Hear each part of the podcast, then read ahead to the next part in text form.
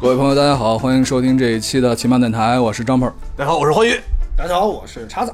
旁边还有位那个旁听的没文化梅老板。耶，大家好，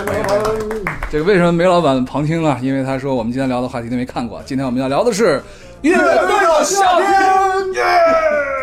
耶，音乐。这个因为之前叉子说他居然把《乐队的夏天》看了三遍，所以我就不用问他好看不好看了。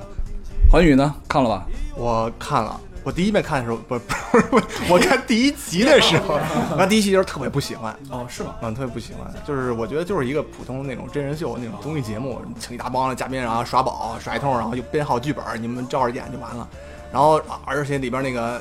马东老师各种各种不专业尴啊，尬各种我尴天尬，太尴尬啊了啊。然后吴吴青峰老师的那种。他那种说话风格我实在不喜欢啊，但是但是看完到后面，就是大家一开始唱歌，喜欢吴青峰 哎，对对对，真的真的真对对的真的没错没啊错。对我我我我其实原来就不喜欢吴青峰，不喜欢那个就是叫什么绿什么苏打绿，苏打绿绿嘛。然后，但是看到后来，我觉得吴青峰真的挺可爱、挺真诚的，很对真诚。对，没错没错。啊，就这个节目，音乐一起来，这些都不是问题。叉子感觉怎么样？整体感觉？我觉得就是给我们这些中老年人准备的 一档节目，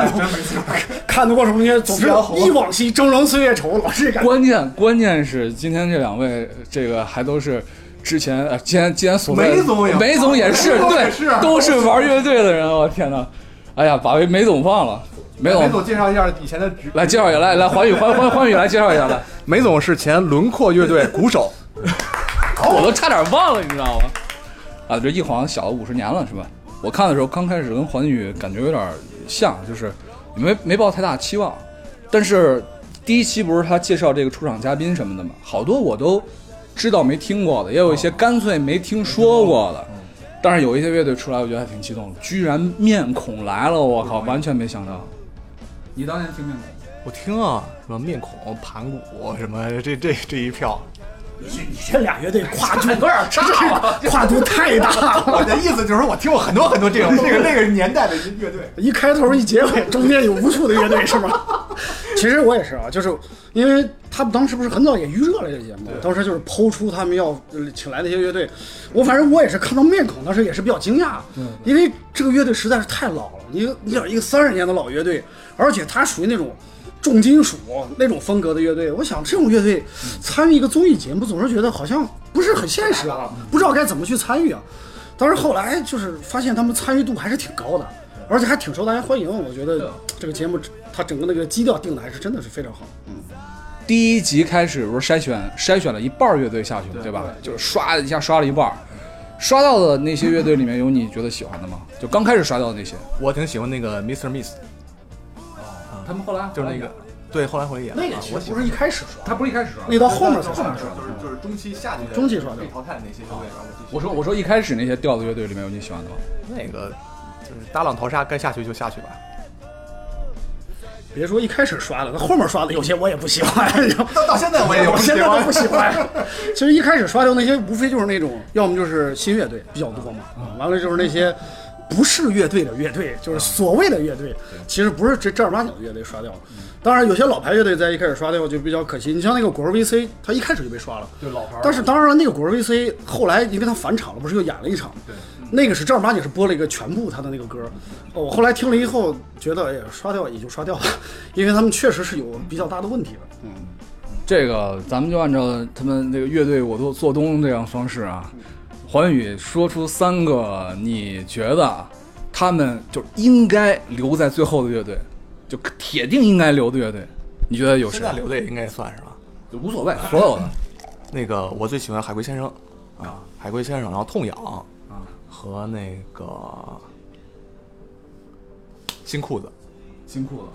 你当年听新裤子吗？我听新裤子，然后后来我就不喜欢新裤子，因为就我觉得新裤子那唱歌老是 rap rap rap 老是那样啊，对，所以我很很多年都没听新裤子。但是后来就是也是因为这个节目上来以后，我又重新听新裤子，觉得我操牛逼啊，与时俱进啊，不是原来那个老调子了。那就说明嗯啊他们其实是超越时代的，对就那个时代还接受不了，你现在发现还是都是嗯都是走在时代潮流的东西。啊他们那种他们那种 disco 风，就是很很牛逼啊，八十年代那种感觉都回来了。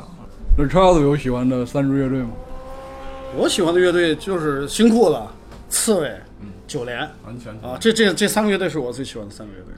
我我开始特别喜欢九连，但是听多了，我觉得就是听的耳朵就僵了，感因觉为他因们为我是啊对这种方言摇滚有天然的好感，哦，是吗？就是我我我觉得那种唱方言摇滚都特别牛，比如说那真种的，包括那个交工乐啊队啊，包括那个苏阳不啊，啊，杭哎包盖包括那个那个那个那那二个手布衣啊 的二手的杭盖，啊我觉得都觉得特别喜欢。大哥，布衣哪算方言乐队呢？布衣他唱那歌虽然不是方言但是他，但是他们整个那个曲风曲调还是比较偏就西北的那种风格，我觉得还是比较喜欢的。那对，那你也很喜欢冷血动物，山东摇滚。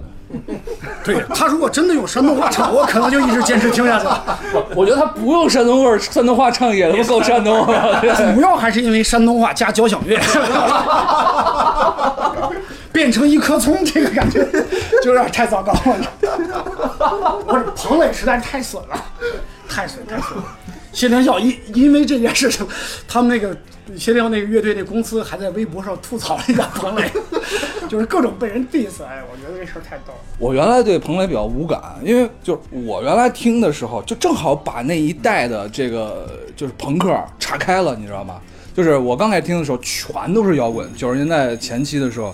呃，全都是金属，说错了，全都是金属。然后到九十年代末的时候，那些朋克上来的时候，当时还那个鄙视链特别严重，互相看不起嘛。就是你标榜你是个金属男，你就金属，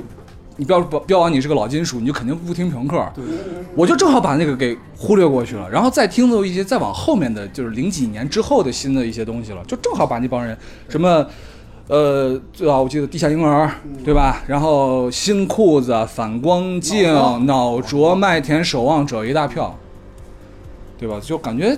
挺空白的一段，虽然他们也都是老乐队，所以我对彭磊之前就是听他们说过一些，就是彭磊搞什么动画去了，搞嗯搞漫画、搞动画，搞这些其他的东西，对吧？然后娶了一个特好看的老婆什么的，对，知道知道这些。但是这次我对彭磊整个的观感，或者说应该不能叫改变，应该重新建立。我觉得操，我他妈挺喜欢样的，我操挺有意思。就是因为原来我是就是不听朋克，因为我一一直以来都觉得我因为我是金属党，我因为我认识金属党的，你知道金属党和朋克党掐的是死句话，你知道吧？所以我以前是听金属的。所以说，你像原来听超载呀、听唐朝啊、听这种啊、听听这面孔也都算，我觉得都比超载那些还要轻一些了。所以说后来就是我看他们听听朋克什么，我都不爱听，我就不喜欢那种三和弦，觉得太轻。哦，我们原来不是听那个就就去迷笛看那个音乐节的时候，也是那种像脑浊什么一上场，咔就退到最后面，也就不想听。一啊金金属一上来，咵就挤到前面开始去撞，开始抛物。所以说那阵儿对彭磊这乐队真的就是这新裤子就无感，空白无感就就听过，也就是觉得也就那样了，跟花儿也没什么区别。什么北京新生、无聊军队聊都军不爱队听啊都不爱听。花儿我还听过，到 后到后来就是就这次我才意识到，其实彭磊他们做的音乐真的还是非常好，他不是简单的那种所谓的朋克，后来他们的风格也变了，变成新浪潮了，然后元素也越来越复杂，越来越这个丰富。然后整个的这个编曲变得越来越好，而且他们的旋律其实写的是非常好，不错嗯啊、所以我这次就是特别的最喜欢就是辛苦了，其实这个没文化梅总在旁边一直不说话，但是没文化梅总当年他们的乐队可是金属。我我有个小问题啊，就是你这个打鼓的水平，你是怎么给一个金属乐队打鼓的？轮轮廓乐队第一混鼓手混混混过来的，混过来的。那个梅总当年听什么乐队？当年啊，你听什么乐队最喜欢的？玛利亚凯莉，都听嘛，惠特尼休斯顿，刚才说到的这些都听嘛。哎，这次有面孔乐队吗？有呀，有啊我是不是还唱了个梦是吧？对，第一首就是梦啊，因为这唱那这个还那个和罗琦唱了个那个《欢欢乐乐颂颂》，我当 时最喜我欢那这首歌那个了。梦唱完，我真的就看了，这真的有点儿热泪老对，泪 就是那种啊老泪纵横啊老泪纵横，对，就老泪纵老泪纵横我横，操就是我真的就那种莫名其妙一种鸡皮疙瘩起来那种感对对觉对，就是旋律一起马上就那感觉，哇，这真的这是说的我鸡皮疙瘩都起来了。关键，关键是，都立起来了。关键是他这么多年就没变化，我靠，这保养了太年轻他那了个，嗓子也太好了。纹没了啊他。急的是吧？是真 的，都说半永 久，半永久韩式。跟梁龙一样都成美妆博主了是吧？你说，你说，你说，就是我觉得就是那那场出来之后，就是陈辉的那个嗓音出来，我感觉好像比原来还年轻了。嗯对，可能是亮了，比原来还亮了可。能是这个录音质量不一样吧，我听着比以前还哎因为我年们轻。原来听的都是磁带的这种，可能这个差别还是比较大。因为这个《梦》这首歌也是原来我特别喜欢听的一首歌。我们原来经常翻弹啊，对，以前我们不是那时候哎来唱一在在酒吧就是那个南门那酒吧的时候，每天晚上都就是他们那个谁他们要演，就是另外一个乐队的人，他们每天晚上都会唱这首歌。当时还有一个我们一个朋友就就带着他们去听摇滚的一个人，啊，呃你不一定认识，就是他后来去世了，然后。所以，我每次听到这首歌，我还会老想起他，因为那时候我们每天晚上演，就特别喜欢这个。他唱他唱不了，但是他每次就是努力就唱是很很就是很我们喝酒嘛，喝完酒以后，他就是那种就是很就是是吧很努力的对去唱那个，对那个对是对，嗯就是那个对就是不那说了不说个了对不说了因为这然首后歌本来就是挺悲情的，听上去。对对对，然后呢，就是经常就是每次就看他就是每次喝的就是就是就是有点醉的样子，然后在那儿吼这首歌，感觉那种状态就每次我现在一听到这首歌，我就想起他，不知道为什么。就很奇怪，而且那首歌当然也是我很喜欢的一首歌，但我更多的是因为这首歌，我会想起那个我们当年一个老哥，就是重情的人， 就老歌想起来的时候能，能把对你带回到那个青葱岁月里边。就是我前两天看的《圆桌派》里边，他们说了一个事儿，他们就他们就说，其实就是你大脑皮层里有一个地方，它可以记忆这些东西，嗯，就是它每你所有的记忆都存储在那个地方，然后你听到一个熟悉的旋律的时候，就把那个地方激活了，所以说你才会喜欢那种旋律，喜欢那种老对，歌会。带给你很多的这种情绪的这种。还有这种就他把那种音乐，其实就像是一个烙印一样，它它烙在了你某一个事件的上面，对它每次调起都是那个东西。会的会的，所以说你说那个人就是他调取出来就是那个人嘛。对对对，其实我但们是啊天天在一起有很多事，但是我就就一听到这个，我就想起就那个场景，就是那种场景。但是这次这个节目的评委可有百分之八十都是九零后啊，他们是不没有那个时代的记忆的，他们年轻的时候可能所没有以看过，面。所以我我不是那个开了一门学校开一门课嘛，开一门选修课叫《摇滚乐发展史与赏析》里面的，嗯然后我就跟就是后最后一节课在讲到这个中国摇滚的时候，我专门把这《梦》这首歌给它放了一遍，放完之后呢，我就问学生，学生大部分都是就不是大部分，百分之百九零后，无感，啊去年就是去年还有这个零零零后了，你知道吗？哦就嗯已经这这个年龄段的孩子们啊，不能叫孩子们，这个年龄段的这个朋友们嗯啊。然后呢，我给他放完《梦》这首歌之后，我问他们一个问题，我说你们觉得啊，这样一首在十几二十年前的这种巅峰之作，一流的作品，它能否超越时间？把它放到现在，它是否还依旧是一个非常好的一部作品？好多好多这个朋友觉得不行。这时代在变化嘛，这很正常，人们的审美在变化。现在流量小生都是什么样子的，对吧？现在的摇滚乐都是一些什么样的风格？啊，现在这两年还比较流行 hip hop 了，就是我其实我们那些年的时候，其实非常的少见的，嗯对吧？现在流行都是我要在你头上暴扣， 天天都是这个。哎呀，我什么一碗面什么的， freestyle，大碗面，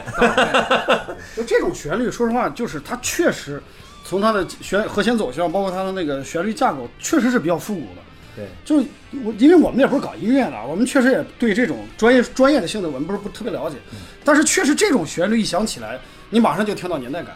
就现在的歌好像就不是这么编曲，嗯是吧？但问题就在这儿，到底是因为歌的问题，还是因为编曲的问题？你觉得呢，欢迎？还编曲的问题。我觉得都，我觉得可能歌儿可能更重要一点，因为现在的人想法跟以前不一样了，面对的问题不是老八九十年代大家想的那个，大家都一样穷哈，都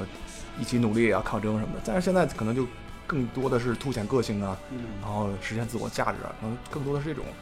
你不是刚嗯才说那个新裤子？啊你不刚才说新裤子说这现在就其实它很超越嘛，很新嗯对吧？New New Wave、Punk、New Wave，然后现在的 Disco 这种复复杂说，或者说这种这种这种呃应该怎么怎么叫 Fusion 这种感觉在。但问题是，他们玩的东西，事实上是人家六七十年代欧美就已经玩的东西了呀，它也并不是全新的东西啊。你说它 disco 复不复古？disco 当然很复古了，但是它同时换了个语境之后，它又变得很新潮。我觉得那个新裤子它是一个很赶时髦的一个乐队，就是现在一阵儿一阵儿时尚是什么，他就追什么。，一阵儿一阵儿。我觉得时尚就是轮回了。对啊，不是，我觉得也新裤子是这样，你看，啊，新裤子它和本土化的一些情况结合是比较好的，因为你知道那个国潮不就是新裤子他们这帮人开辟起啊来我最知道早那个国潮嘛，我知道就穿回力鞋啊、对对对对运动裤啊那对对种模式。所以你会发现，你看他原来那张专辑《龙虎人丹》，你看他起这名儿，嗯，他那个歌的确是西方那种旋律架构，但是他表现出来的情绪、用的一些词，包括他那个 MV 的拍摄，整个的这个架构还是立足于本土，尤其是立足于北京那么一个环境做出来的东西。所以我觉得新裤子它好，其实主要还是好在，就像你说，它不是嗯说真的创新了，它是在就所谓的就是走中国特色，就中国特色的那种所谓的西方那种 disco 音乐啊，这点我觉得做的是好的，因为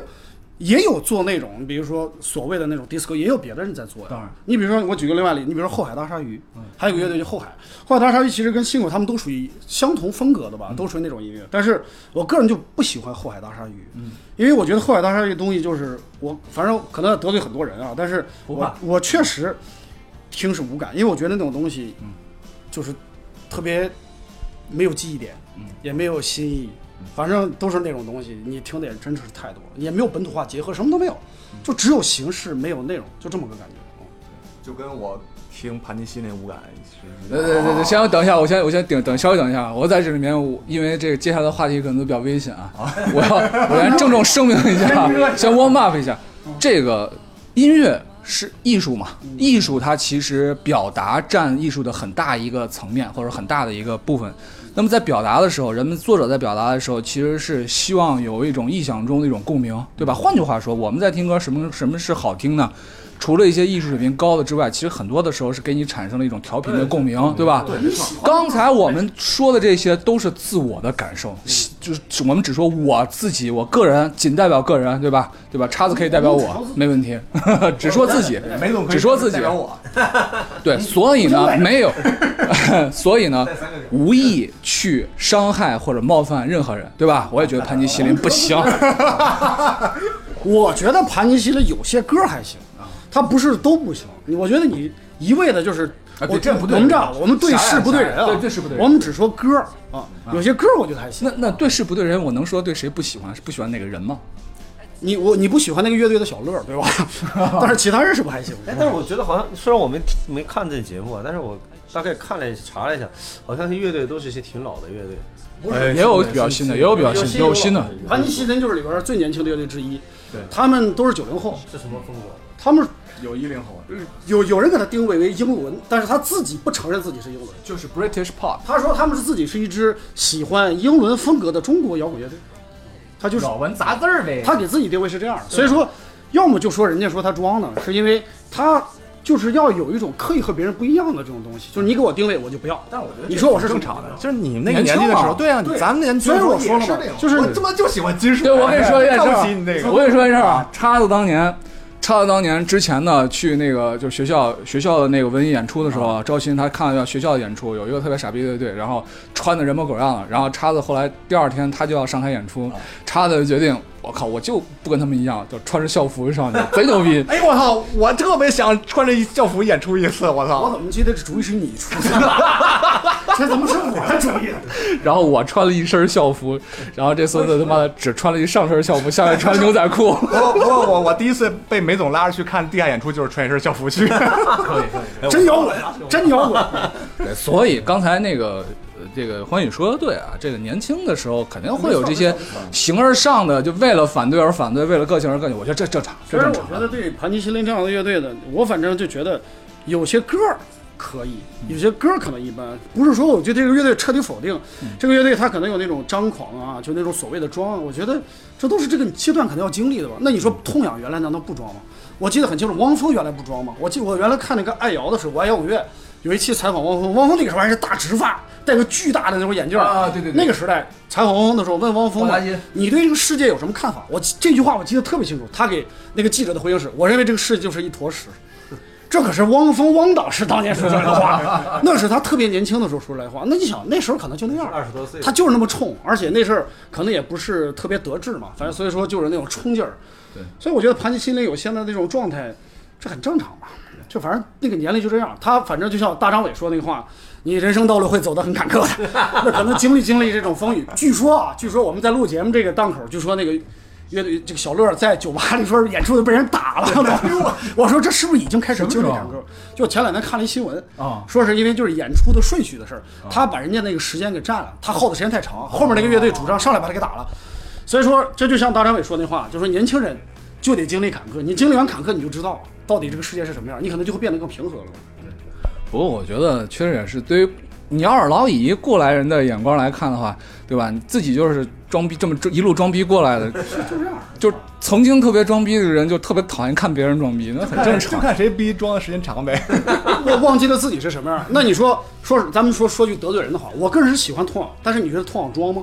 我觉得脱网也够装的了。你比如说，人家问他你参加比赛什么的，老是有一种好像云淡风轻，对对对对我对对给对年轻人机会，对对对对对我多么高高在上，这种感觉就感觉自己是来玩的。其实自己是反来看而反而你看，你看面孔和痛痒之间有对比，面孔孔哎就平时多了，我靠！！啊面孔新裤子，你看他们其实都有一种比赛的心理，这。痛痒，反正永远要表现出一副我不是来比赛的，我是来教育后辈的， 啊我是给你打个样的，老是这种感觉。所以，难道你难道说痛痒不是在装吗？他也在装而已嘛，只是大家装的方式不一样罢了嘛，对吧？嗯小乐就装的更直接一些，痛痒装的更含蓄一些，无非这些玩摇滚的都在装。所以我说我为什么喜欢新裤子，是因为你看彭磊就不装，彭磊真不装，彭磊什么时候都实话实说，对吧？就你看他可能也有也也有点这信口开河、胡说八道啊，但是这人就是为什么招招人喜欢，就觉得大家都觉得他真实，啊就大家就觉得真实。我拉黑你就拉黑你，对吧？ 我讨厌你就我是直说，对吧？所以说我觉得彭磊这人就是。这一点，他他真的是有摇滚精神，他没有那个说是外在的那种，我一定要伪装自己没有。我觉得这是我喜欢他很大的原因。对对，所以我不是刚才说了吗？我对彭磊的这个观点是，就是观感其实是建立，就是正正式的建立起来了，以前都没什么。啊 以前你可能也对他了解不是那么多，啊对啊就不对太了，解没见过这个人啊，就是对顶多就听见他在台上唱歌。啊你想嘛，他跟你是同龄人呢，呃，差不多，对吧？他跟你是同比龄我人大一点儿。所以那个时候我们看待这些人的时候，就看待看待自己旁边的人是一样。你怎么可能会产生一种说啊，我对你好像很钦佩啊，好像都没有不可能有这种感觉这个这个，我在我在当时在北京，然后我们也有个乐队，然后他们是哪个学校我我记不太清了。当时就是九九年的时候，一下子这这些乐队就刚雨后春笋一下子起来了，而且全都是朋克，我们也不玩朋克，我们还是金属那些东西。然后像当时花儿也啊，就那两年发的专辑吧。然后他们就就上杂志了，你知道吗？然后我们都觉得，啊，操，这不行，就是内心内心是都羡慕成狗了，你知道吗？就那种，嗯，就是那样。那阵儿就是我我有一张他们专辑《花鸟鱼虫》，哦我四个乐队，听过我听过啊这四个乐队就是花儿啊，然后什么秋天的虫虫子对对啊，反正就是就就那么几个乐队，现在记不太清楚了，反正就那么四个乐队搞了一支。那个张专辑我当时听的还挺多的，我当时对花儿里边那些歌还是挺喜欢的，那那是花儿在出了他们那个《幸福的旁边》之后啊，之后的事儿了。是一张合集嘛。对对对对那阵儿花儿，其实我觉得这乐队还是很有才气的，啊很有才气，很有才气。歌写的很简单，但是旋律真的是流畅上口好听好，听就跟反正就是跟现在听听新裤子有些歌的感觉挺像的，哦。嗯对，但这种感觉现在已经没有 了，那肯定花儿就不会再重组了。嗯 花儿都咱们咱们玩乐队那时候，西安有好多也也很火，啊西安西安当时在两千年前后的时候，西安其实那时候还是一个重金属的一个阵地。啊没错对对对，那死亡嗯死哦亡，那个太多了，死亡太多，你还能记得有谁？哦，那多了。剪球场那个死死因池、紫金池、腰斩、腰斩、腰斩、腰斩石、粘液，啊年叉叉夜叉粘液。对啊，年夜。西安还有著名的那个粘液过来朋克乐队看演过腰蕊，对吧？腰蕊，腰腰蕊蕊，腰都蕊是朋克乐啊队，呃，很厉哎害。西安当时出了两张，呃，西安西安音乐的合集，啊当时那阵儿特别流行，每个省出自己的合集。西安当时出的不是不是每个市啊，不是不是每个省，每个市。西安那个叫眼灰的色彩，我没听我过。眼灰的色彩，我有两他那就是所谓的地下西安两张，我那儿都收了。第一张就是以重金属居多，全都是重型音乐。第二张很明显风格就变了，啊第二张的风格基本就是偏轻，英伦呐、嗯什么朋克啊就会多一些。然后当时同期出了一张，就是那个地下成都，地下成都出的更多。地下成都我记得应该最少我那儿收过三张，后面就没没收了。那阵儿第一张也是全是重金属，原来在小酒馆演的那种重金属乐队，哇！我当时收了之后我觉得这个好，结果到第二张的时候风格就开始变，就很明显你会发现这个地下音乐这个趋势也是慢慢的越来越轻，重的东西就慢慢就像就是面孔一样，就变成一个历史。新乐队慢慢就开始越玩越轻。你说这个原因到底是因为审美口味在变了，还是说还要结合一下玩重型音乐那个技术要求太高了呢？我想过这个事儿啊，我觉得这个变化的节点其实就是在九八到两千年这两短短两年的时间，因为之前的时候我们在听的是我们在听音乐的时候，你听音乐的方式，资讯来源于哪儿？就是磁带。打口碟然后完了之后，打口碟是已经在九十年代后期、中后期才有的呀，之前都没有嘛，只是九十年代后期的时候才有。以前是打口袋嘛那时候打口袋，然后这个磁带这些东西，甚至一些包括一些杂志，杂志给你送的磁带没错，没对不对？错一些一些这个欧美的一些流行音乐，这些东西你开始是非常非常窄的。然后在两九八年到两千年左右的时候，那个时候带来两个后果，就是这个数字化带来网络化带来两个后果。第一个后果呢，就是外面的新的东西一下子全都涌进来了。这时候是后面那些年龄更轻一些的人，那些喜欢音乐的人，他们就眼界一下子就开了。对，这是第一个后果，这是一件好事儿。还有一件坏事儿，坏事儿就是一下子这种这种这种在数字化的无损的盗版，以前盗版磁带是有损的嘛，对吧？你就听质质量不行，但是数字化之后是无损的了呀，嗯你正版和盗版是一样的呀，一下子把中国的唱片工业完全摧毁。嗯你做唱片不赚钱了，没人出唱片了，所以就是一正一负两个两个后果带来了翻天覆地的一个变化。嗯而且玩摇滚的本来就穷，对，再挣不着钱了，出不更没头人玩不能出头对了而且你看现在这个时代，大家都都扫微信付钱了，谁还听摇滚呢？ 这个跟消费方式的这个关系也很大。这我觉得可能还是就是我们说唱片那个时代啊，不是说现在这个数数字化音乐的时代，唱片那个时代做摇滚的确实是不挣钱，但是有人挣着钱了。你比如说左小诅咒吧，左小就挣着钱了。左小是怎么挣着钱的呢？就是他是反其道而行之，就是左小人家说左小是个摇滚乐这个大师，同时是个营销大营师销大师，就是他营销能力极强。你比如说他当时出那张呃我不能悲伤的坐在你身旁那张专辑，他就是第一张卖出天价这个就是天价的摇滚乐专辑，五百块钱一张，我觉得而且他还特别好玩的就是，他还搞试听会，就把人聚集在一起搞试听会。试听会的方式是什么呢？还不是说他搞个乐队是一弹，在现场放碟。就是我当时看那个，他看那个试听会，觉得特别搞笑，现场放碟让你买，然后大家坐一起跟傻乎乎在那听。但是呢，后来人家就是采访左小的时候，左小还说过这话，左小就说，就是说其实你想做不一样的音乐，那么你就得完全不一样，不管是从你的内容不一样，还是形式，都得做另类的东西才能卖出去。尤其是在信息特别复杂的时代，所以说他当时还聊嘛，他说梁龙就二手玫瑰，嗯。梁龙当年他们也做做乐队的时候，他们就苦于专辑卖不出去。他说我们这歌啊挺好，但是怎么就卖不出去呢？你给支支招吧，你看你那出卖挺好。左小组织给出出主意说，你啊要不要唱人声？你们唱的太好听了，唱的太干净了，你们得唱点畜生的声音，这个碟才能卖出去。他说他就是那种风格，他就瞎唱，对吧？结果给卖出去。梁龙哎听了之后觉得有道理，对吧？就开始对自己的曲风就开始改变，对吧？里边就开始加一些奇怪的东西出来。所以我觉得他就是告诉你说，这太扯了。不是说这个东西不好，就是你得有一个巧妙的推广它的方式。对吧你要既然说到这个左小诅咒了，左小诅咒虽然他是，我觉得他是有计划的瞎唱，但是左小诅咒的编曲的这功底确实是太牛逼了，你说他太瞎有唱才就是华了。啊，大家都说他跑调，对吧？我可是正儿八经听过他现场的，听过好几次。他现场跑的调跟他专辑跑的调是一样的，他可不是说瞎跑瞎跑，他是正儿八经的，是家就在那个地儿一定是那样不是跑不。是他那个他那个他那不叫跑调，人家谱就是那么写的，你知道吗？他有一个一个设计，他永远都是那样唱。对，他永远要冒出不和谐的音了。因为他以前原来在那个就是就就原来他自己那乐队里边唱那歌的时候，其实不是这个风格。就左小诅咒以前唱歌的风格不是现在这样，比现在更可怕。以前是高八度，那个扯着嗓子唱那种感觉啊，庙庙会庙会之旅啊嗯哎，走失的主人。对，总是他那阵儿唱歌全是那种哇扯着嗓子唱，就感觉跟把自己憋死似的。现在唱歌已经全部压低，从一个高八度现在降到低八度，然后开始走深情的那种路线。就他的那个曲风也有很大很大的变化，而且他现在的曲风也是不断的在结合当下的时代啊。这个我不能悲伤的坐在你身旁那张专辑，我还是非常喜欢，包括后面那张美国嗯从那张转型美国也很好。啊从那张转型转的是比较大的对。对对对对我们不是在聊乐队的夏天，他们他不是没来吗？哎，对，这回乐队夏天，你觉得哪个乐队就是没来是你比较遗憾的？哎，说到这个，我一直想说苏阳，苏阳，啊苏阳，苏阳，代苏表阳是民族的那种，对对对，不是谢天笑啊， 苏阳，苏阳就等于就是民族风的那种风格的这种。苏阳，大家都以为他是宁夏人，但实际上不是。他是哪儿的？然后他是南方人，我忘了哪儿了。南方 人对他，他是这个 小小的时候，小的时候去的宁夏，八七八岁，七八岁去的宁夏。他也就不就就是这他么祖生籍活是南方人，就是他但是成长是在那边成长起不来过的。一个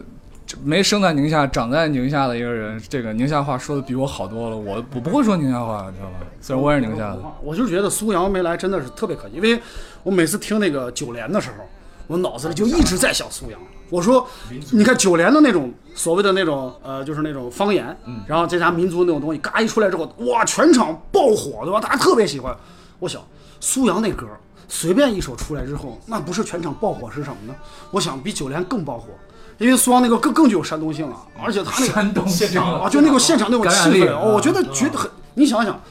他要在最后一一来个集贤良来个贤良，那岂不是全场炸爆啊，对吧？所以我觉得真的就特别可惜，呃我觉得这个真六的很负可一惜。了你，会不会弹限啊量？呃，会弹一点，会弹。来吧，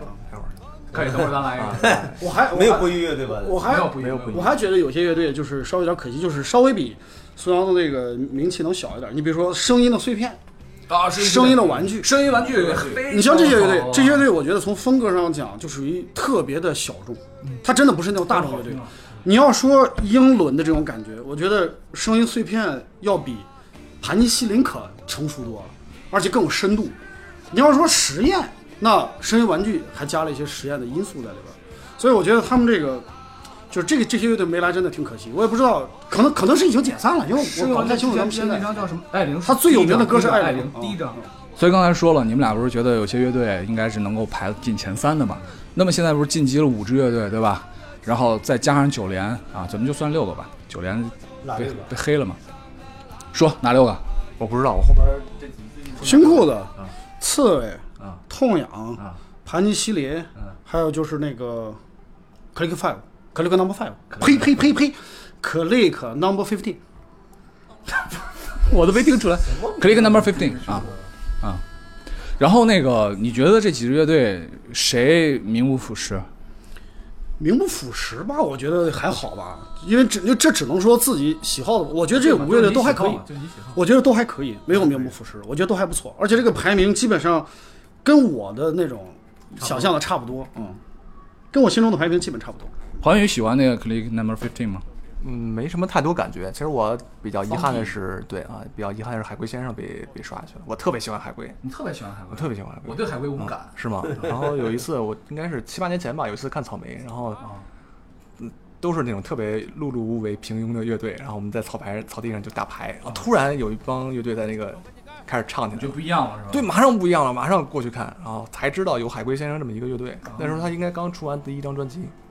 我看这里面是不是还有舌头？没有没有没有没有没有。没有舌头，你的都知道太老了，舌头的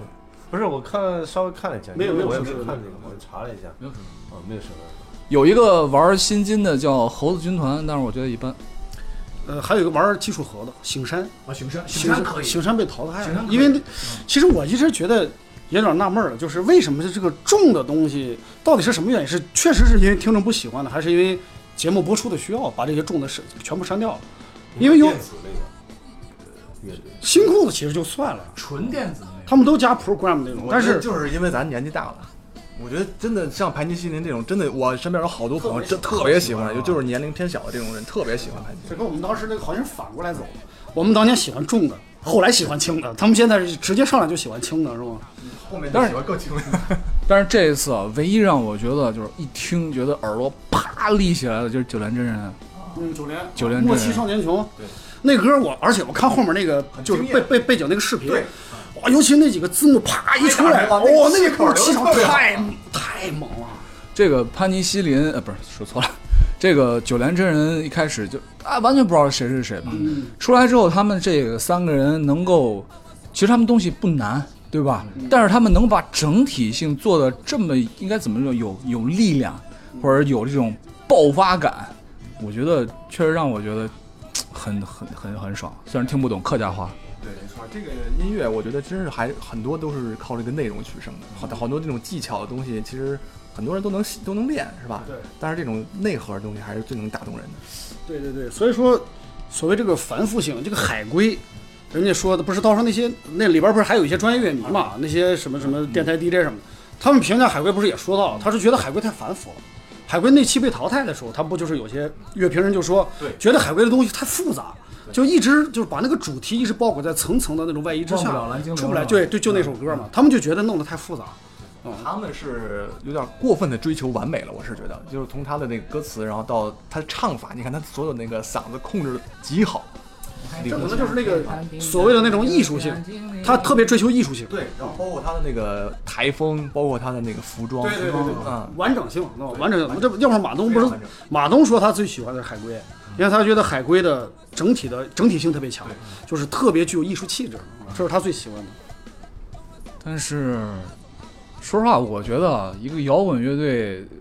就是除非你是玩视觉系的，嗯否则的话，服装那么重要吗？我就从来不这么认为。但可能每个乐队想法不一样现，在的摇滚乐队跟以前就不一不一样样，而且我觉得这应该是对的。你看以前的摇滚乐队可能是因为没条件你只能听磁带，啊，就而且原来那些乐队就是他确实没有还有演出没条件没有能力准备服装，他只能穿自己的衣服去。但是你看，咱们就看那些国外那些乐队就行，咱们喜欢那些大大大的那种摇滚乐队，嗯上场全是都是有自己的装束的嘛，他有自己的标志性装扮。那那些你像那个 Slash 对吧，永远都是戴戴那么个帽子，对就是吧？说这这种属于应该是不用把它看那么狭隘，对吧？它应该是属于这种舞台设计的一对对对一个一个核心内容表演。哦它是一个整个过程，它不只是你的演唱，还包括你的动作，包括你的调动情绪。你比如说那皇后乐队，对吧？皇后乐队，哎，弗莱迪调动现场，带大家一起喊，把打手势，对吧？我光个膀子玩麦克风，那这些东西就是他的台风，他的台风就这样，这就是他的标志。所以我觉得海龟它的那个整体服装的那个东西本身也就是它的一个标志，你一看就能识别度非常高啊。其实刚才说这个乐队反腐，就是里面有一些乐队是明显是属于技术流的乐队，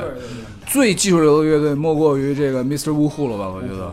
我觉得他们技术太强了，太好我觉得了。他就是属于技术大于形大于内容的，就他那个技术词儿来听去，对啊，就是就只听个技术，听个炫技啊。但是但是那个 reggae 的感觉就应该是那样的，就是那个很放松的状态，很快乐的状态。而且他们那个鼓手不是应该是个一个黑人裔的一个一个鼓手吗？对，非洲裔的鼓手。那鼓手打出来那个音色，我不知道他是他是南美的还是非洲裔的，我也不知道。就是他打出来那个音色，就就太正确了，你就觉得哇，这才是应该是那个鼓的声音。他打出来音色跟别人不一样。它就是打的节奏比较稳，然后比较就准，就音色力度也够特别大。好，对，特别合适。我们梅总当时打的就是能到这种水平，我手滑到。打自己的那个，我们反正就喜欢， 是吧？对呀我们就是喜欢你打的，对吧？不过呢，你像那个 Mr. Wu Hu，我真的也是喜欢不起来，为什么呢？就是怎么讲，就是第一个炫技的成分有点多啊，那那音乐确实缺乏一种情感，缺乏一种温度。他就是第一首歌，他讲那他第一首歌啊就是他演出的第一首歌，就讲叫大哥那首歌，对对我觉得还行，但是到后面就已经不太行了啊，就越而且我觉得他的歌雷同，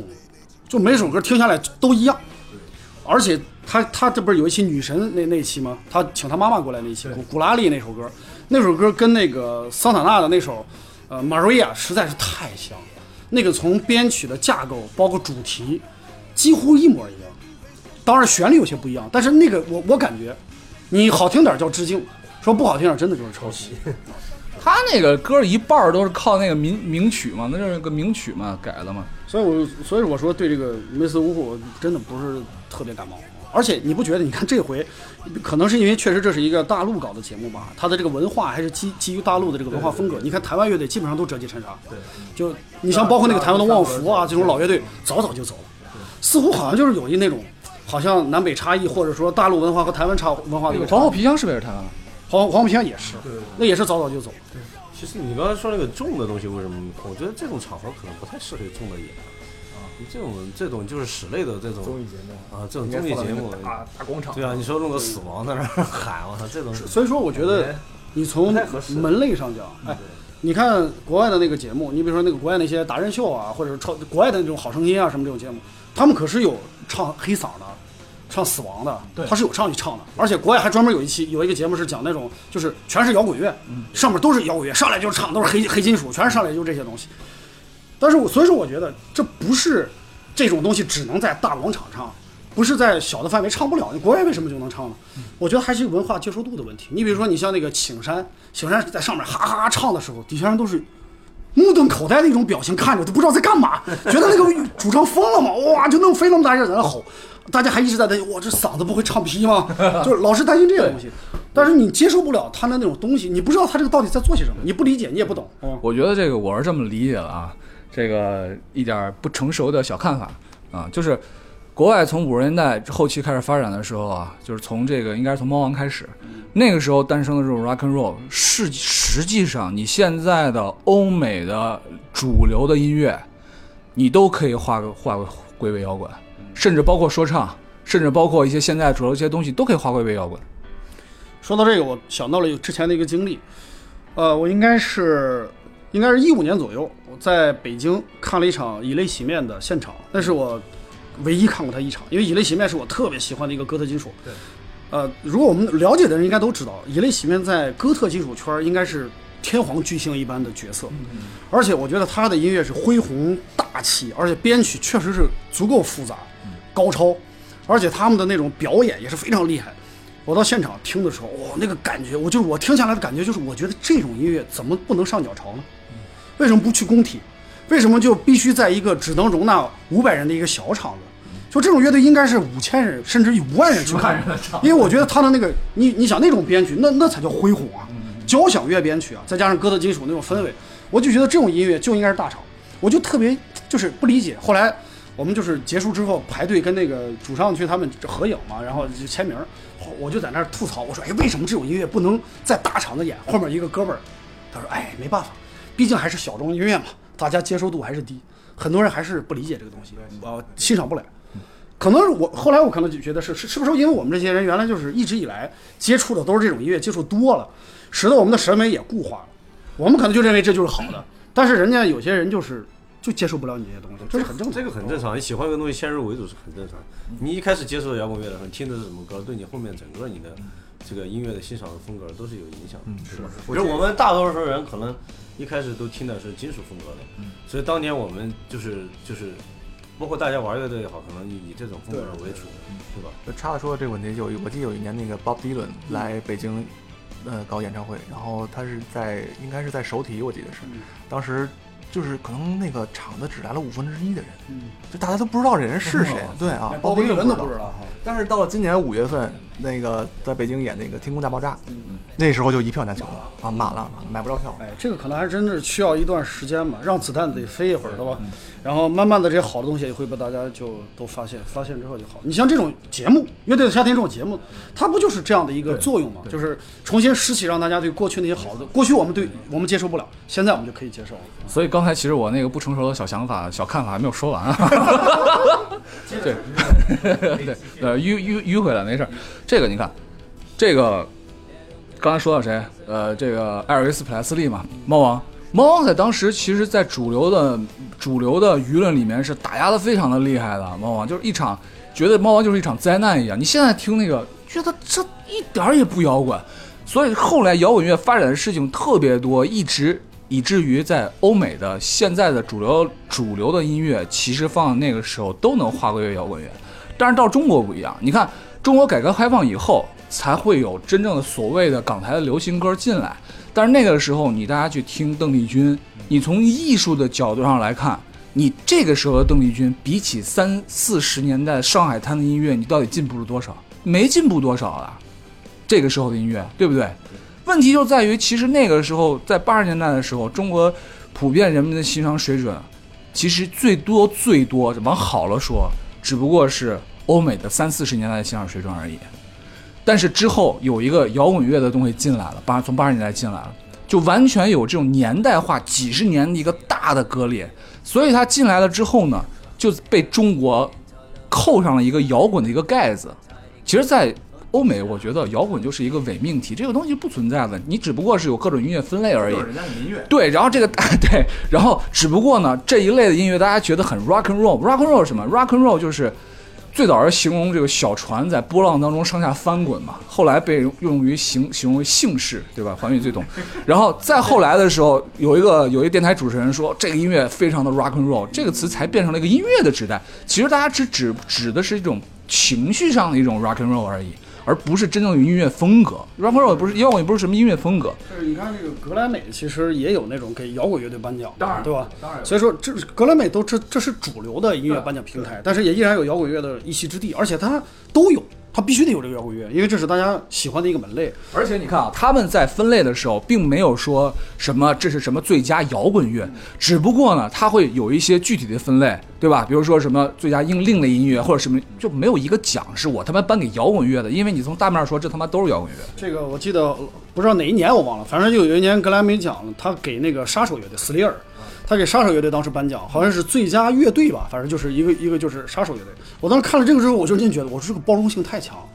我想这么一个流行的奖项里边有一支这么重的乐队，因为杀手乐队咱们知道，这个算是编织金属中间非常经典的一个，它比 Metallic 就是再重一个级别。速度更快一个级别那种乐队，当时听的时候，我第一次听的时候，整个人就已经震撼了。我这听完之后，马上听了一首歌，有点累， 觉得听着累得慌。后来慢慢才能接受他那种风格。像这种乐队，主流的颁奖媒体也给他颁奖。对，我记得有一年还给了一个那个 emo core 的一个情绪盒的一个乐队，那就是这样。其实，在中国也是，大家开始慢慢的放松下来。你先别着急给大家都贴上标签儿，对吧？你就是什么摇滚乐啊，你就是愤世嫉俗，你就是他妈的不学好，完全没有必要啊。可以先慢慢培养审美吧。我上初中的时候，我就觉得黑豹这帮流氓乐队、流氓音乐，这是不能听。在以前的时候啊，年轻的时候拿着无知当个性啊，让我会觉得有这种错觉，就是觉得艺术没有高下之分。但是不对，艺术绝对是有高下之分的。当然，欣赏水平也有是也是有高下之分的。你自己的个人爱好，从你个人角度来说，你可以说我就喜欢这个这最炫民族风，咋了？那没问题，你喜欢去吧。但是它里面确实就是有这种道理的，确实就是有这种高下之分，它是客观存在的。就像刚才一个小曲儿，孙悟空大战猪八戒，所以 说，大战他所有所以说我觉得还是需要时间的。咱们再说说乐队的夏天 吧，这个这个是咱不说乐队了，我说点别的。里面有几个人，乐队的夏天是节目，但是我们从《乐队的夏天》这个节目说到了真正乐队对的对夏对对天。，夏天的乐队，夏天的乐队的嗯回忆哎为什。么没把那个叫什么地下音乐儿叫来唱一个什么？别人家早都解散了，好多不知道都都因为解散了，然后最近脑浊还挺活跃的，哦是吗？嗯，我记得在这这个乐队夏天，然后如火如荼的在播放的时候，然后突然网上我看到一个视频，就是那个高旗他们在一个饭馆里边唱《陈胜吴广》，哎呦，哦，哦高旗特别老，特别苍老，看这着这歌可是你们当年是经常翻唱的一首歌啊，对吧？陈升广，我们原来在草坪上经常唱这歌。当时高旗可是也算是中国摇滚圈唱的最好的几个主唱嗯了吧？高旗我觉得嗓音最高的，他是诗人，高旗我觉得太不惜福了，自己把自己作的。就是这些乐队，反正有一些就感觉日不日薄西山。你像呃，你像唐朝、唐朝唐朝啊、超载这些乐队，你就他们唱现场现在全都是像 K 的，所以你看啊嗯都已经这唱不个上去了，。所以你看这个面孔陈辉让我特别感动的一点就是啥呢？他确实热爱，哦他在嗯做，就是他是很职业的，就是说。之前你看那些老乐队，丁武那嗓子已经不复当年啊了，这干嘛的？就是就是自己把自己做成这样的呀。你看人家外国几十年、几十年的老乐队，人家老头儿，我靠，简直就是上台上台唱 的，上台唱的就跟就跟就跟录音棚一样。滚石啊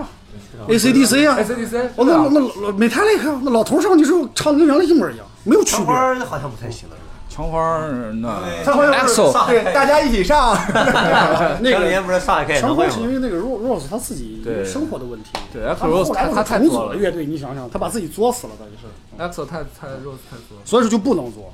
所以说你像我们就是原来那些老乐队，就是有一些，可能也不知道什么原因吧，咱们也不懂，反正就是人家有些人就是感觉就不坚持。你像超载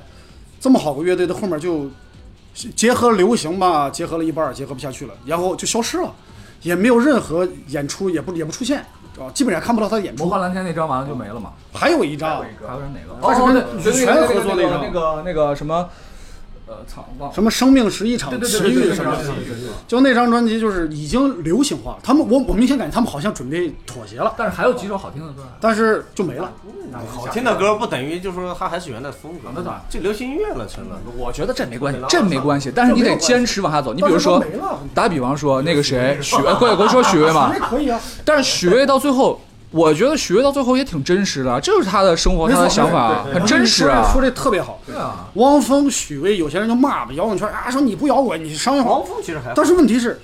这就是他的生活变化有情。我他妈亿亿万富翁了，我他妈成天还跟你小鸟，我跟小蛋，我靠，对不对？就人家就是这，这就我的生活呀、我就满足我的苟且，我不就追求诗和远方就能我怎么着，对吧？啊对啊，你看汪峰现在，汪峰现在歌很真实啊。汪峰是汪峰，汪峰歌里面唱的吧？怎么这么我们就不能达到高潮，对吧？这很真真实。很正常啊。其实王峰的歌还好一点，还比较激烈。就是现在许巍的歌是越来越平和平和。那我觉得人就是许巍的生活吧，挺好的啊 这个摇。滚最怕的就是他无的病第一呻张专辑吟。每一对首对对对对对，对说老炮儿也好，玩新瓜蛋子也好，就怕无病呻吟。对现在好多小孩儿就没什么苦恼，没什么痛苦，他也得是。我觉得啊痛苦关于这说的对，就是为什么说有些你比如说这次乐队夏天里那三十多乐队，不是还有一些小朋克嘛？嗯对，啊，有些什么葡萄不愤怒啊什么的，就那种呃上宇烤宙鸭、人啊宇宙对人、宇宙人是台湾的啊，打游戏什么的，就这些乐队，我觉得是他们为什么就觉得不好听呢？是因为我觉得这些乐队真的就是学目前为止啊，因为他还年轻嘛，只学会了形式，他不像过去那些乐队，那那些乐队可能要表达啊，他确实是内心有表达，他通过一种简单的形式表达。但是这些现在的乐队是，他其实没有表达，他就是学会了一个时髦的个性的形式，要展现所谓东西，但实际上没有东西可展现。但是我觉得，你看啊，要是说这种平和，你看台湾那几个乐队都挺平和的。你看旺福对吧？他们都唱的挺快乐的，但这种快乐的东西也是他们的真实所在。我觉得真实是第一位的，啊真实是第一位摇的。滚乐其实所谓的摇滚乐就是在表达情绪，对，就是让人真实的表达自己。比较自我的一种风格，就必须得我说我理解的是这样，我觉得摇滚在不同的时期都会都被赋予了不同的意义，但是每个人都应该会有自己的答案，对吧？哎，你比如说啊，你看啊，呃，在比如说九十年代那阵儿，你就像原来他们所说的叫树村嘛，他们原来在树村那阵儿，啊原来原来在宿村这个树村宋庄那阵儿的时候，这帮人无非就是那种因为生活的太苦了，他们就是与命运抗争，与天斗与地斗，对吧？就抗争，所有的音乐都是抗争、呐喊、嗯太累了。爆发发泄，因为他实在是太压抑了，他们生活太糟糕了，过得实在是不好。我们原来看那些纪录片都看出来了，你看现在的乐队过得都还可以，就是他不是那么差，对吧？他找了一份工作，他这个收入还行，他不是说完全吃不起饭啊，一一天就那么点钱，完全生活不下去。所以说，他慢慢的开始追求，不是愤怒呐喊，是我找内心，我无非就是表达表达内心，我内心对这个世界的感觉呀、对吧？对吧？表达一种哲学啊呀、就这种东西，它比和过去那种乐队要展现的东西是完全不是一个东西，就不是一个概念的东西，不是一个方向的东西啊。所以我觉得不是说不愤怒就一定不是摇滚乐，他只要还往自己的内心去挖掘的东西，我觉得都是摇滚乐。他只要符合这个时代都可以，对吧？我觉得摇滚乐，你要光说这个，你要一定要界定内涵的话，那不同的风格的摇滚乐的内涵都完全不一样，啊对吧？比如说金属，那金属就是愤怒，是金属的一个底色。然后比如说朋克，朋克就是操也也愤怒，但 是不朋朋克朋克，我跟你说，朋克就是那个谁说的那句话，就是何勇说的那句话，他说这世界就是垃圾场，我就是最大的垃圾。朋克就是先把我自己干掉。对吧？你比如说黑金属，然后这个死亡金属，都各自会有不同的这种内因为核。那些就比较复杂。你像黑金属、啊、死亡金属，像黑金属偏偏很多反宗基督宗的教的东西啊，这个就比较复杂，这个我们就不能随便去讨论，因为我们也不太懂。因为很多玩黑金属的人，他首先他对于宗教这方面他是有理解的，对对对对你不理解你玩不了这个东西。但是你说国内的人玩黑金属的，对吧？你玩黑金属，你没有这个宗教模式，你怎么玩黑金属？啊 所以说你像这个就不行，你像那个玩死亡金属的，向死而生嘛。死亡金属就是你前提你对于人生啊、哲学这方面你得有了解，你不了解这个东西，你玩死亡金属就是形式主义。对啊，就是国外的那些乐队有好多其实他们是死亡金属没错了，但是很多人其实对于哲学啊，你你说了这解的非常深刻。你说到这个，我想起来，你记得那个呃呃那个梅文化参加了没有？就是零四年咱们那次演出啊，嗯不是那个不是在那个天师他们家那个地下室排练的时候吗？嗯环宇应该不在吧？旁边有一个这个死亡金属乐队啊， 然后我看他们排练的时候，我操，这世界哇哇哇！这这很明显是是用死亡金属的方式玩朋克，我印象特别深，我操，这世界！这太逗了！我我我记得是在原来在这个西安一个就是地下那种酒吧看了一个演出，那乐队也是一个新就是新成立的死亡金属，也就是只学会了死亡金属那种形式嘛，往上一站，我不是一个死亡金属，我今天我死在台上了， 我特别好玩，那乐队唱了，说相声的，他们本来要唱三首歌，第一首歌唱完之后不唱了，为什么主唱鼻血了？就太我太猛了，喊哇喊到最后，他技术不行，你知道吗，人家唱唱死亡是有技术，他没有技术，他生喊，把鼻血给流出来了。哎呦，后来就下台再没唱了，逗死我了。果然又死在这儿。所以说，我觉得就是现在，就我们现在正在学习西方舶来这些东西吧，但是有一些就是学学学了个表面学的表面，对所以说我觉得还是要慢慢学内核，就是没有基础嘛，跟之前说所以啊，之前的时候，我现在啊，我现在其实对那些技术好的人或者好的乐队，我是不说好感问题啊，就是心怀敬意的。对，我觉得这些人只有啊，越来越多技术好的、有职业化的素养的这些人越来越多，我觉得整个的这音乐才会越来越好。像以前年轻的时候，就拿着《无知当歌行》三个和弦儿，会三个和弦儿，我真的是会三个和弦儿，我敢上台演出的人。现在我都是还仨，我现在会四五个，好多了，好多了，对，对对。以前写歌和弦儿没超过四个，不是以前只有大和弦，现在 是吧？各种只要有大和和弦就不喊。以前最早的时候，拿拿拿一本那个吉他教材，先翻，呃，先找先找会唱的歌，然后这筛了一半了吧，再找这会唱歌里面没有大横按 的，一本书里面挑两首歌对。三个大三和弦就上了。哎呀，我觉得真的是，呃，摇滚青年现在到摇滚中年了，对吧？但是我觉得这种热爱还是一直不会不会那个什么。只要这个节目真的是挺挺好，就是这个节目一出来，我发现我们内心那团火还是在的。对对对，哎呦，我跟你说，我就我就老跟黄老师他们在那儿说呢，我说咱们乐队他妈的半死不活的，我看完这个觉得还是有点春心不死的样子。我们可以重组一个，我记得零六年还是零零五年啊，就是湖南卫视搞过一个这么一个乐队的一个呃演节目啊，当时就请了一个全国各地的一些高校的一些乐队，啊、那个节目很精彩。当时我跟我们那宿舍几个哥们儿，然后就一块儿，每到周六的时候，然后大家一块儿支上个火锅啊，支上个火锅，台上抱着一把吉他，一边吃火锅一边看这节目，那特别特别欢乐啊。但是那个节目演了几期以后就就消失了啊，突然停了。关键关键是关键是，我觉得被去年还是前年那个中国乐队伤害了，什么狗屎一样的那个节那目。就是通晓上去之后不是给掐了吗？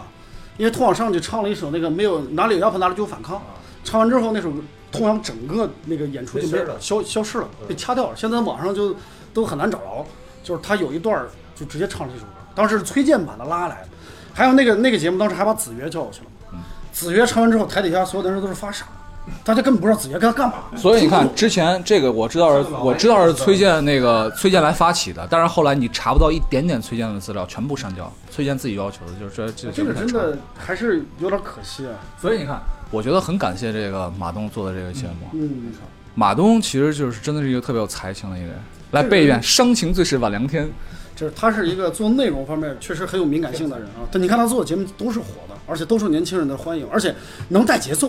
能上价值，他就把节目做到这个程度，我觉得真是厉害”。了。而且啊，我是我没有追过《奇葩说》，但是我后来偶尔看过两期。我觉得马东做节目，他其实是，呃，咱不说以人为为本这么俗的话，但是他其实是特别尊重。节目的参与人的，你能看出来他很尊重这些乐队的，他没有把哪些乐队就是你拿来我操，我用完你就就怎么着，或者说我为了我的节目效果我就一定要怎么，他不是那样的人。啊，虽然说里面到最后结束的时候说也说有一些黑幕，但是我觉得这也都是捕风捉影的事儿。嗨，哎黑幕这种东西，也就是阴谋论，你无法证明，无法证伪，这个反正就是大家随便说吧。最后一期不好多人弹幕骂欧阳娜娜吗？我觉得也没那么夸张。他这个无非就是说第二轮投票嘛，第二轮投票那个啊，盘尼西林的票哗一下涨了那么高，直接就把九连给抵掉了，所以说有些人就很不喜欢。但是我觉得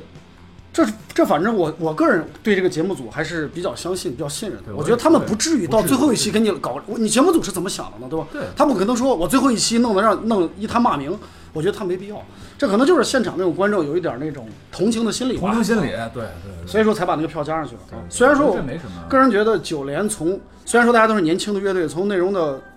力度上讲，啊九连肯定是要比盘尼西林再硬气一些啊。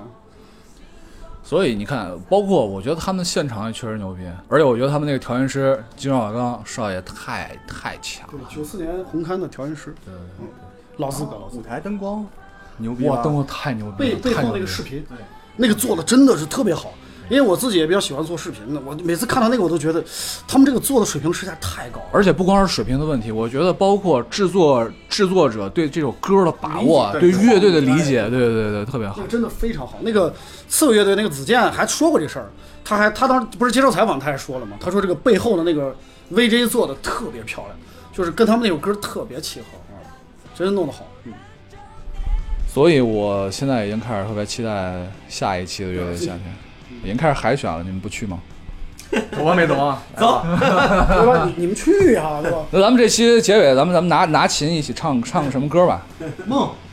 你会弹吗？梦缠绕 着。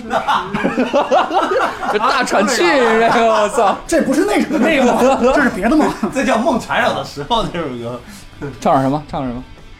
创造大张伟的花 儿吧。花儿啊，我就我就拿我就拿那个啥，拿琴。我真录了，完哎，挺好，挺好，挺好。唱个唱个有片难找的回忆。哇，这个是唱花儿啊，唱什么都行，随便。好弹。你会会弹什么？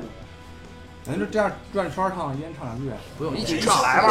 一人唱两句。唱唱开始啊！一分钟就完事儿了。哎，九片棱角的回忆，来点唱吧。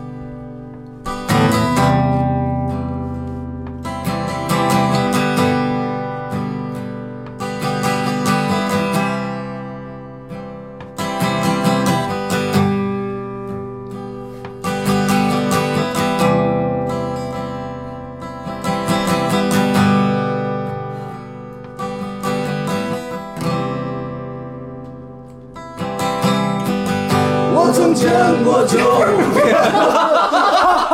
全起高了，我操！起那么高干啥？我操！好，本次节目到此结束。剩下就是副歌，上高潮 部分。笑死我了！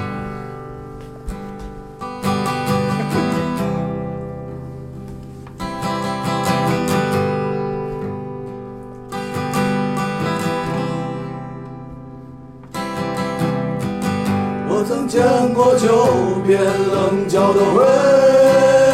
忆，我已忘记昨日的消息。我要沾满风里的云彩给你，你会明白死亡的恐惧。经过那个陌生的道台前面，我已忘记证明过的勇气。正在高高高高飞翔的世界里，我已明白存在的意义。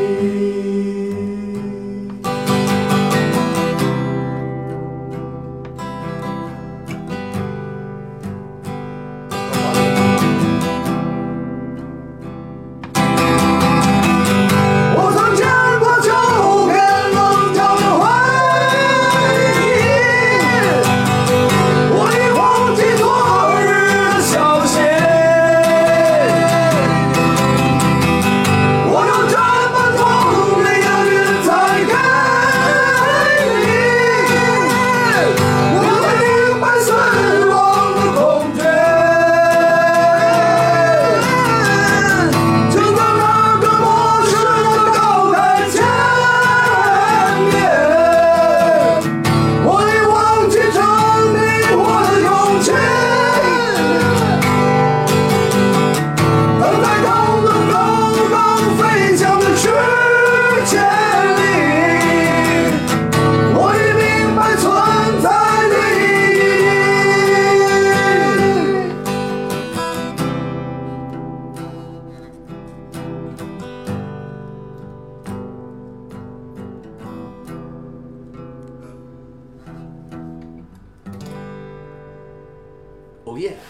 钢铁我，咱第二季还是别报名了。哎呀妈呀！可以啊，我们也是死在台 上，